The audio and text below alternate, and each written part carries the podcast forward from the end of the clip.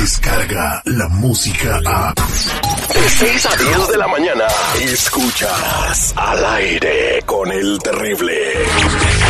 Mantente informado y al día con las noticias más actuales desde Telemundo. Estamos de regreso al aire con el terrible 21 de junio de 2019, 21 días eh, tarde en el pago de mi camioneta. A cosas que se le olviden a uno, pero bueno, no pasa nada. Buenos días, Duny Elvir, ¿cómo estás?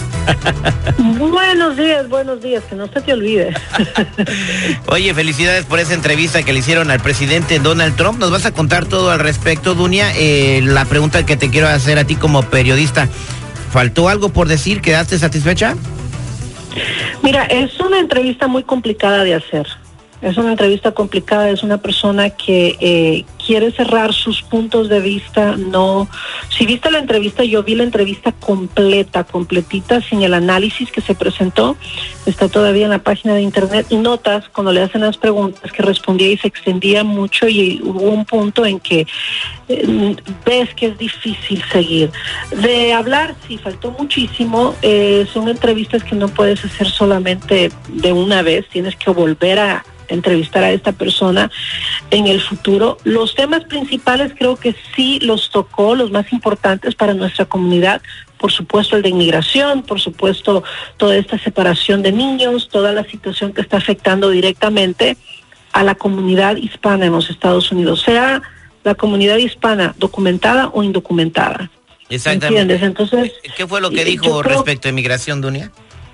Pues respecto a inmigración, tú sabes que dijo que él no está separando a los niños, que él no construyó las jaulas en las que estaban los niños, que él fue el que más bien empezó a unir a los niños y que cuando él hizo la reunificación de familias, que al mismo tiempo dijo, que sí lo recuerdo, dijo que iban a venir más. Y dice, y eso es lo que está pasando. Luego dijo que el proceso de DACA, lo detuvo porque no llegaron a ningún acuerdo en el Congreso y que iban a tratar de hacer algo también por la gente que tiene el TPS. Fue una entrevista intensa, si la ves toda completita, íntegra, como, como está, sin editar ni nada, notas que hubieron momentos bastante intensos entre ambos. Hablaron también de economía, el aspecto económico y de lo increíble que es el apoyo que tiene en cuanto al voto latino porque sí tiene un porcentaje bastante alto de la comunidad latina que tiene el derecho a votar en este país, ¿no? Exacto, eso, eso es verdad. Incluso aquí, eh, Latinos for Trump están pidiendo una plataforma, una ventana, ya tienen eh, tres o cuatro semanas mandando correos para que les demos un espacio, pues se los vamos a dar con medio de comunicación. Todo el mundo tiene derecho a, expresarse. Eh, me llama la atención también que dice que México está actuando muy bien conforme a migración y que por eso no le ha levantado los aranceles. Eso también lo, lo, lo pude leer en la página de Telemundo, Doña. Sí, dijo que esta semana estaba muy contento con México, que él planeaba también visitar a otros países latinoamericanos como El Salvador tal vez, para reunirse con los mandatarios allá. Dijo que México, eh, cuando José Díaz Valar le preguntó que si México estaba haciendo, por decir así, el, malo de la película en hacer el trabajo que le corresponde a Estados Unidos, the dirty job, como dicen ellos, el trabajo sucio. Dijo, no, está haciendo su trabajo porque ellos no quieren tampoco indocumentados en su país. Es su trabajo cuidar la frontera sur y la mía cuidar mi frontera. Eso fue también parte de lo que hablaron el día de ayer y bueno, pues te digo, fue una entrevista bastante extensa. Lamentablemente creo que este tipo de entrevistas no se pueden presentar completitas en un noticiero, sobre todo que fue en inglés. Sí. Pero eh, sí es difícil entrevistarlo. Es muy difícil porque no, no cierra su idea rápidamente. Y, y, sobre todo porque sabe que se está sentando en, uno de los que él llama los, los fake news, ¿no? Porque si no es Fox, es fake news. Entonces tiene que tener mucho cuidado con lo que responde, pero felicidades por esta entrevista, felicidades también a, tu colega Díaz Balart. Esperemos que en el futuro también se puedan seguir eh, acercando más a la comunidad hispana por, por nuestros medios de comunicación, Dunia.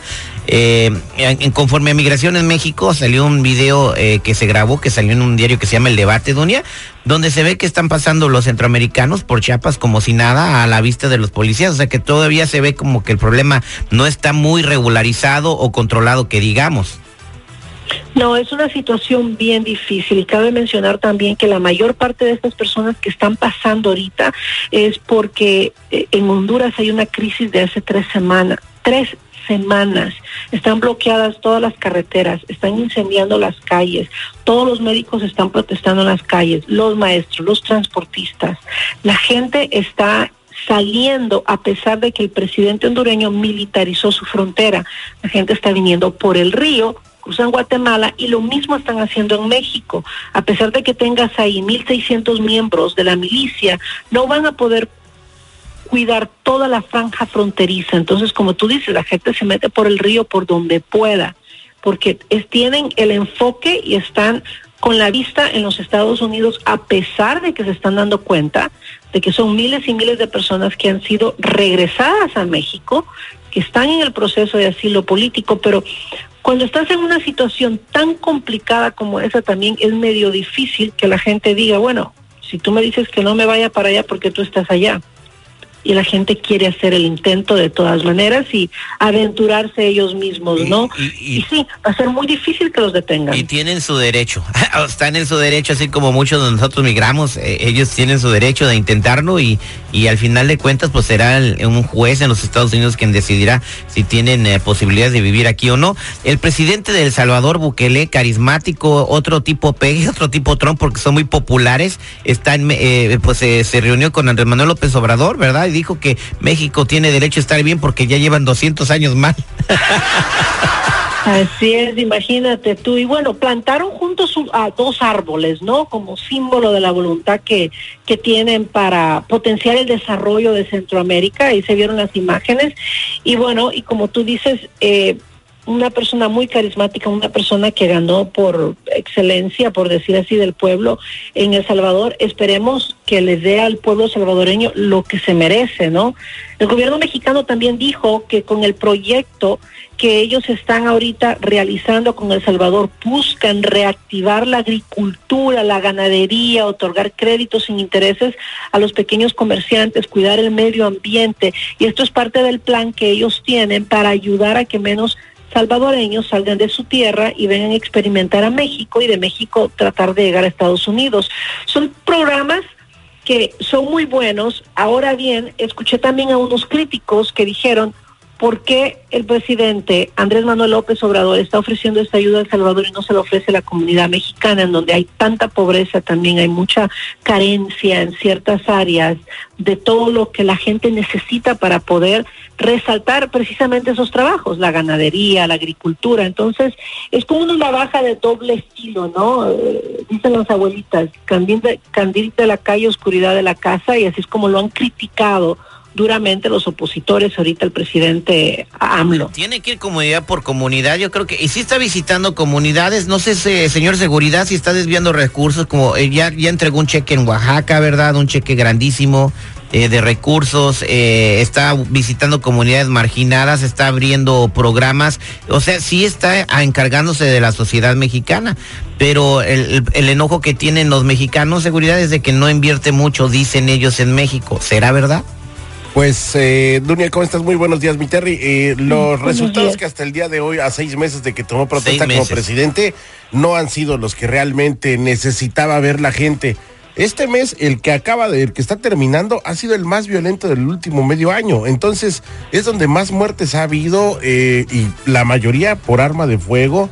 Entonces, este, la gente lo, tenía más controlado Peña. A mí se me hace que la, a mí se me hace que la administración de Peña no salían tantas noticias, ¿eh? Ahora está saliendo de hasta que si matan un perro cuando iba cruzando la calle. Eso se me hace a mí bien raro. No estoy diciendo que sé lo que está pasando, pero se me hace muy raro. No sé qué piensen ustedes, mis amigos, pero a mí se me hace raro, ¿eh? Mira, puede haber dos cosas, dos cosas. Y si me lo permites, Dunia, una. Que antes no se reportaba. Es de, no, de que es eh, un trabajo sucio que está haciendo alguien que está en contra del gobierno de AMLO, o la otra es eh, la misma delincuencia que le está diciendo, que está retando al presidente. Tú dijiste que ibas a, a ver, acaba conmigo. Puede ser, o puede haber otra otra línea, ¿quién sabe qué será? O pueden ser ambas también. Uno nunca sabe. Los expertos siempre están hablando de este asunto político y luego, aunado a lo que tú acabas de mencionar, también recuerda que acaba de cerrar cientos de centros del seguro eh, médico, del seguro social, afectando a millones de mexicanos. Estamos hablando de 13 millones de mexicanos que se han quedado sin su servicio médico, gente que puede morir y quién sabe por qué está pasando ese tipo de situación cuando él prometió lo contrario. Entonces, e-, es difícil a la distancia ver qué es lo que pasa porque también tenemos que reconocer, como ustedes los dicen, que tiene que haber seguramente alguien que le está haciendo la mala obra, ya sea de publicar simplemente lo negativo o de hacer su trabajo más difícil. Exactamente, ¿no? Eh, como no se, no, no, se pronunciaba antes tanta nota de nota roja y ahorita salen cuatro por minuto. Dunia Elvir, muchas gracias. Eh, feliz primer día del verano. Hoy es el primer día del verano, que no parece que en, ningún, en ninguna parte del parece mundo. invierno. Parece invierno, pero ni modo. Disfruten su verano nublado. Dunia, que tengas un excelente fin de semana. Qué profesional y qué manera tan perrona de decir las noticias tienes, ¿eh? Ay, muchísimas gracias muchachos, los voy a extrañar la próxima semana, pero los invito a que nos acompañen en Telemundo todos los días de lunes a viernes. Muchas gracias, corazón. Descarga la música a... Escuchas al aire con el terrible, de 6 a 10 de la mañana.